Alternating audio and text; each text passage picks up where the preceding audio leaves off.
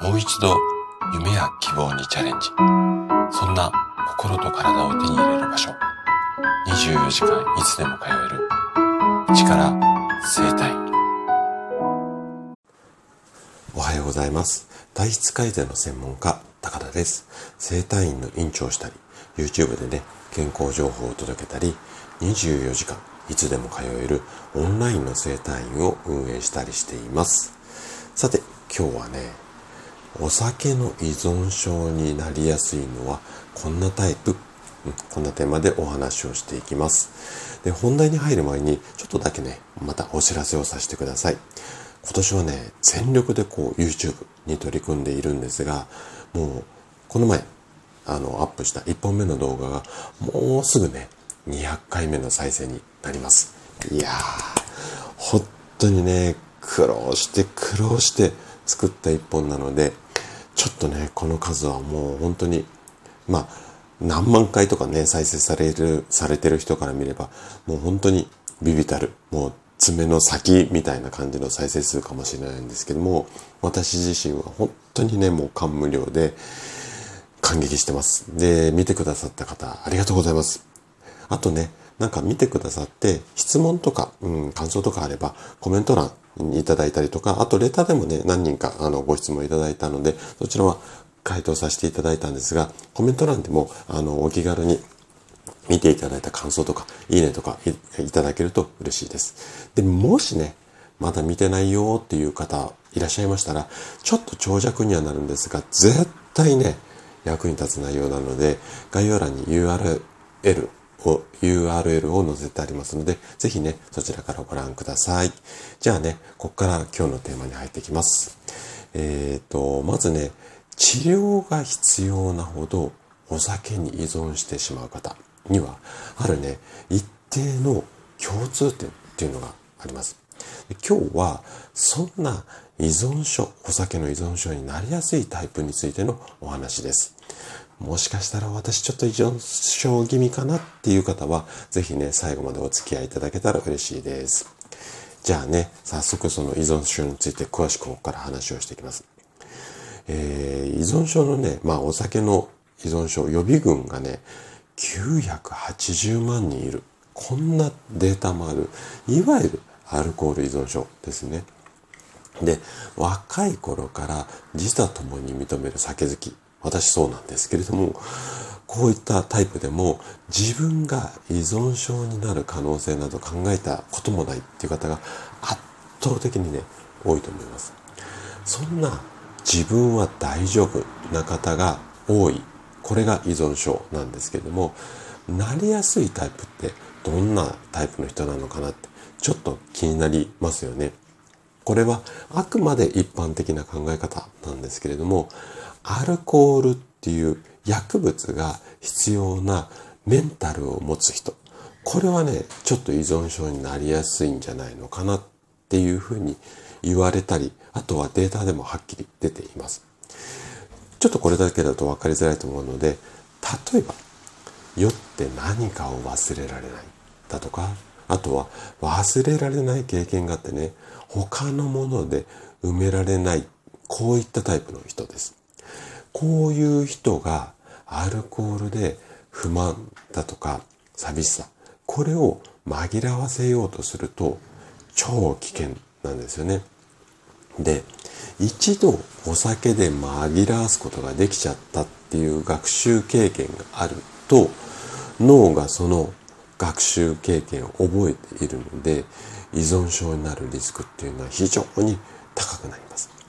つまり何が言いたいかっていうと何か大きな不安があってそれをお酒で紛らわそうとする時の人間っていうのはやっぱりメンタル的にね依存症になりやすい状態なんですよ。そして真面目な人ほどそういう先取りの不安例えばね起きてもいない先のことをこうなったらどうしようああだったらまずいなとかこんな感じで不安になってしまうようなタイプこういう感じの方は、やっぱり依存症になりやすいっていうか、メンタルが落ちやすいので、いつまでもこの不安な状態が続いてしまうのかなっていうふうに先のこと考えてね、どんどんどんどん気持ちが落ち込んでしまうんです。あとはね、0100って言って、まあ白黒はっきりさせないと気が済まないタイプの方も要注意です。私どっちかっていうとこういう傾向あります。なので気をつけなきゃいけないんですが、例えばね、この仕事がダメならアルバイトすりゃいいやって思える人はいいんですが、自分にはこの仕事しかないっていうふうに思う人っていうのは、やっぱりね、どうしても依存症になりやすい傾向があります。はい。ここまではなんとなくタイプ、イメージ湧きましたかね。じゃあね、多くの人がアルコールって嗜好品、要は好みのものだと思っているんですが、実はモルヒネなんかと同等の依存性がある薬物なんですよ。まあ、あの、アルコールだけじゃなくてニコチンとかカフェインもこれ、まあ、薬物っていうところまでちょっと言いづらい部分もあるんですが、あの、こういう依存症、依存性があるあのものなんですけどもでおアルコールっていうのはこのリスクに対する認知度の低さっていうのもやっぱり依存症が増える原因の一つっていうふうに言われています確かにねこれねスーパーとかコンビニでもね気軽にお酒が買えるっていうか薬物で普通のお薬だったら例えば風邪薬10箱とかっていうふうに買おうと思うと、ちょっと待ってくださいってドラッグストアでおそらく言われると思うんですよ。あとはね、すごくよく効くお薬なんかも、うん、基本的にはドラッグストアとかでは買えずに、例えば病院で処方されたりとか、やっぱりブロックがあるんですが、お酒っていくらでも大量買いできるじゃないですか。ビールをアンケース買ってそれを1日で飲んじゃうってこともやろうと思えば普通にできちゃうので、なので、ここはすごく注意っていうか、あの、薬物だって思って買ってない人が多いので、ここは注意が必要ですね。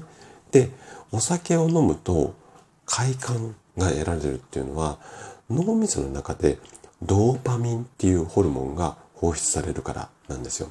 で、ドーパミンっていうのは脳内の報酬系、要はご褒美ですね。という回路で使われる神経伝達物質の一つで脳内麻薬なんて呼ばれたりします。なので、一度お酒を飲んで快楽を得られると脳がその行動を繰り返すように命令を出すためにまたお酒飲みたくなるんですよ。一度気持ちよくなると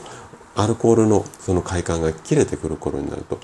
ほらもう一回あの気持ちいい感じに戻らない？って言って、どんどんどんどんね、悪い囁きをね、脳みそが勝手にしてくれるんですよ。で、この快楽には耐性、うん、耐えうるものがあるため、同じ量のお酒では、要はだんだんだんだん麻痺してくるってことですね。薬もだんだん効かなくなるのと一緒で、お酒もね、どんどんどんどん量が増えていくんですよ。で、この薬と、まあ、アルコール。これもね、やっぱ飲みすぎると体に害があるし、場合によってはね、死に至るケースがある。ここはね、全く一緒なので、大量飲酒が習慣化してしまうと、まず肝臓が